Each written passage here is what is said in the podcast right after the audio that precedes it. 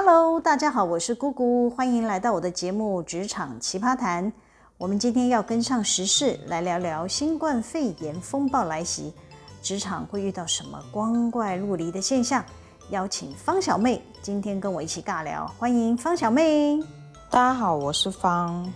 方小妹，我知道你在去年新冠疫情最严峻的时候呢，踏上了中国，可以跟我们分享一下你到中国后对中国疫情这个管控的流程，你有什么看法呢？我大致说明一下哦，我一开始入境的地点是厦门，他们走的是强制集中隔离的方式，嗯，所以我们一般都会被统一带到当地的酒店，并且进行入境的裁剪，是。啊，隔离十四天之后离开酒店前会进行第二次的裁剪，是。啊，由于我当初没有中国的手机号码，所以我的通行方面我就只能拿着我的核酸检测阴性报告进行通行喽。哦，那你裁剪了两次，费用是如何呢？嗯，入境那两次裁剪是不用钱的哦，但是我这次返台，因应台湾政府规定，必须要有三日内的核酸阴性证明才可以入境，是，所以我在东莞的医院做了核酸检测，嗯，那我印象中大概才六十六块人民币吧。哦，那换算台币大概在三百块左右，还蛮便宜的呢。嗯，台湾比大陆贵了至少有二十多倍吧。我记得价格因为地区的划分范围，五千八到七千五都有。哦，这么贵啊！台湾政府定这个价是想以价质量，避免价格太便宜，累死了这些医护人员，对不对？嗯，说不定是怕筛出太多无症状感染者之类的。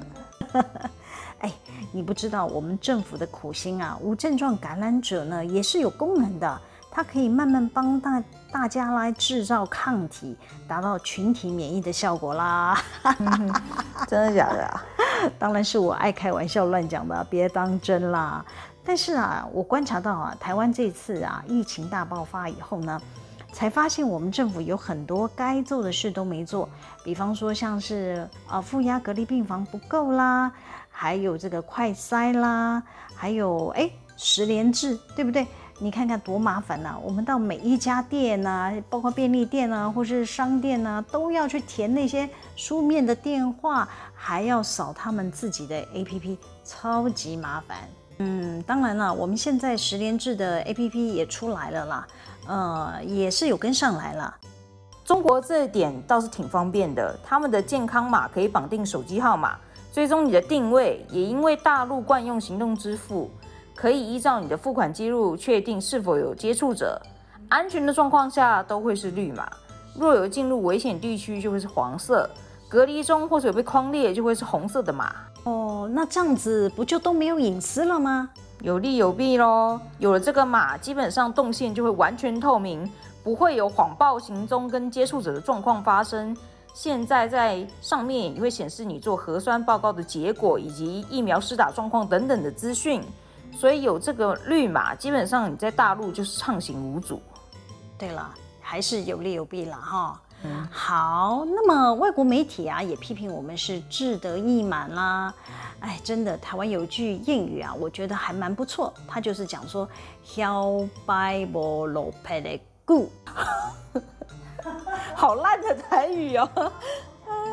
哎，这个意思就是说啊，人在顺风的时候啊，若是志得意满啊，可能很快就会因为自我膨胀啊，目中无人呐、啊，就是反正就觉得自己是世界无敌 number one 啊，哎呦，然后呢，你就会发现他们这些人都经不起时间的考验，过没多久啊，就会跌落神坛。哈哈哈哈，我好像一语双关哈、哦，你是一语好几关吧？我脑子立马浮现一些人影。嗯，我要是不小心说中了谁，请大家不要多想啦。反正呢，人生在世嘛，就是有面临不断的考验啦，有顺境，当然也会有逆境啦。只要时刻提醒自己啊，对大自然万事万物都要谦虚以对心怀。你不要讲这些让人家很难懂的话，啊、会被退订哦。啊，不会吧？我都是带的正能量进来的啊，要常听我节目哦，保持正能量。快回到现实，现在全国已经升三级警戒了。我很好奇，台湾企业是怎么应应这样子的状况？嗯，据我观察，台湾就是拼经济优先啦。啊，当然了，防疫也同样重要。但是我判断啊，即便是封城，应该是不会封啦。我们呢，还是会继续工作。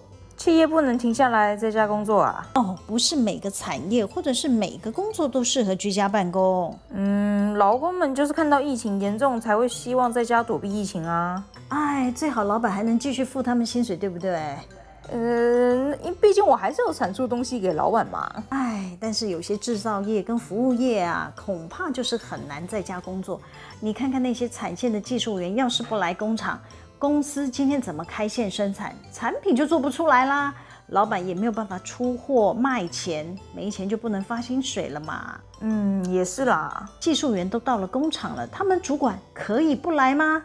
不行啦，在家也没事情可做。像我前一个公司也是有规定说，只要产线有上班，台籍的主管是一定要到现场的，是不是？你看产品都做出来了，品管要不要来？他要来检查嘛，对不对？工厂机器设备都在动了，那么那些工程师要不要来？还是要来呀。然后有生产的时候，那些物管要负责进发料，生管要盯出货，采购要下单买料，财务要做账付给供应商款，大家都来了，你说那些人资总务资讯可以在家工作吗？都不行啊！公司的周边服务还是要服务的完整嘛。所以啊，只要生产线有运作啊，环安卫也要进来稽查，一环扣一环。我们就是这样子的公司。很难安排一个人可以居家办公。那你们可以安排员工的 AB 分流制度吗？啊、呃，以我们公司为例，也是有难度。我们是精实人力，没有多余的人力搞 AB 分流啊。你看看，像我们的研发人员，如果今天不进来做实验的话，我们今天整个研发的进度全部都会大 delay 呀。那你们的员工不会抗议吗？应该是说不能抗议啦，但还是有人会想尽办法要让自己居家隔离哦。嗯，又不是被框列的对象，可以自己想居家隔离就居家隔离哦。啊，你们是有给带薪假吗？啊，当然啦，像我们呐，我们如果说是因为呃防疫的要求，当然就会付薪水嘛。像我们公司啊，就有一个男生很有趣哦。地方政府啊，有发布某个确诊者的足迹在某某医院出没，那他就说啊，他也在那个同一个时间也在那个某某医院就诊，那他就跟公司回报啦，那他就说他要居家隔离喽。那他有被卫生局框列吗？没有，他自认有被感染的疑虑喽。嗯，没错，所以他可以决定自己不用上班，你们公司同意啊？哎，是啊，他主管说啊。嗯、呃，他们反而怕他带病毒进来啊，所以呢就同意他在家休息一周啦，呃，还可以照领薪水。哎，嗯，不需要证明吗？哎，当然啦，谁晓得他有没有去医院啊？但我们只能从宽认定啦。后来呀、啊，没有两天啊，CDC 呢就来翻案啦，就说那个某某医院说的确诊者是个乌龙，足迹相同也就没有适用啦。我就赶紧派人通知他，打电话跟他说，哎哎哎。你明天要进来上班哦？怎么故事听起来就是冥冥之中注定要上班的感觉？嗯，是的，还有个女生啊，也非常有趣。她说啊，她的父母接到 CDC 的细胞简讯，说他们五月的某一天呢，有在万华活动，如果呢有不舒服啊，就赶快来快筛之类的。就那个女生啊，就跟公司回报啦，说呢，啊、我要等父母快筛的结果，再决定是不是要来公司上班，或者呢要配合防疫呢居家隔离。听起来挺合理的。啊，是啊，三天过去啦，他都没有告诉我们快筛的结果到底怎么样。我就想，不对啊，他不是说父母去快筛了吗？怎么搞得好像去做核酸检测，这么久都没有消息？难道是确诊了吗？核酸也很快啊！我上次要出国，前一天去医院做，下午就可以拿到报告了。何况快筛大概十五分钟就有结果了吧？啊，是啊，所以我们就赶快派人去跟他联络啦。结果那个女生就说啦：“嗯、医院都没有跟我们联系耶，我们也不知道现在结果是怎么样。”那我就赶快问他说：“哎，不是快塞吗？当天就应该会知道结果啦。”啊，结果这个女生就回啦。呃，医院说啊，如果没有联系，应该就是正常了吧？哎，那就应该回来上班喽。是啊，结果他休了三天的有薪防疫假，而且他还问说：“那我可不可以延到下周一再来？” 我就跟他说：“不行哦，如果你没有感染的疑虑，你还是要上班呢、啊。”哎，是不是很瞎嘞？哼，这感觉是想占便宜吧？是啊，还有一个男生也很绝哦，他很正式写个邮件给我，他说啊，他在五月的某一天呢、啊，去五股拜访了某某客户。这个客户的公司呢，有一个员工确诊啦，那这个他的客户某某某啊，就被要求要居家隔离工作。他就问我啊，他可以跟那个客户某某某一样呢？那个某某某是有被框列居家隔离吗？哎，我跟你问了同样的问题，他就回说没有啊。那他担心什么？想被感染吗？直接抓去隔离就好啦。你就知道他是多么不想上班了啊！就你就是你们没有在家上班的这个方案嘛，员工一定就很不爽啊。我们就是这个产业类型不适合嘛。我们要是启启动这个居家办公啊，研发人员没有进来做实验，没实验就没有进度，产线没人生产就没有产品出货，老板要拼经济。当然要继续工作啦。那你们公司的防护怎么样？我们每天都会环境消毒啊，员工的座位也都有高度蛮高的隔板间隔起来，至少每个人的座位相隔都是一公尺以上。而且啊，员工餐厅也都把这个位置撤掉了，保持社交距离。听起来都有做好防护诶，你们员工是自己吓自己吧？不止员工啊，连主管也来乱嘞。像我就已经公告了暂停国内出差，有主管呢，还是非要派人去出差。有个同仁就去了屏东两天，回来后呢，我就先排他一个人在一楼的会议室工作，不要跟大家同一个楼层，先观察三天。嗯，分仓分流的观念，万一与确诊者有接触，至少不会连累其他同事这样子。哎，没错。但是这个员工啊，回来的第一天就要申请居家办公。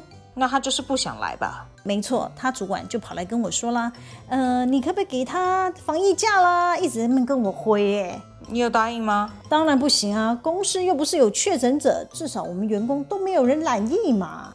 这听到这就觉得你们公司的人都蛮妙的，想尽办法不来上班。是啊，连我底下有个男生也跑来问我啦，他说啊，他同居的女友是个医护人员，女友啊都要照顾染疫的病患。嗯。那他女友算是高危险群，公司要给他防疫假吗？他女友啊都要继续工作照顾染疫的病患了，他凭什么要休防疫假嘞？何况啊，他才跟我上个礼拜还请假去打疫苗嘞。那他担心什么？叫他不想上班就填请假单啦。是啊，你就知道这些人有多夸张了。喜欢我们今天的主题吗？可以帮我们留言、按赞、分享、订阅，每周日都会有更新的内容上传哦。要记得追踪我哦。好吧，方小妹，让我们一起来跟听众说再见喽。我们下次见，次见，拜拜。拜拜。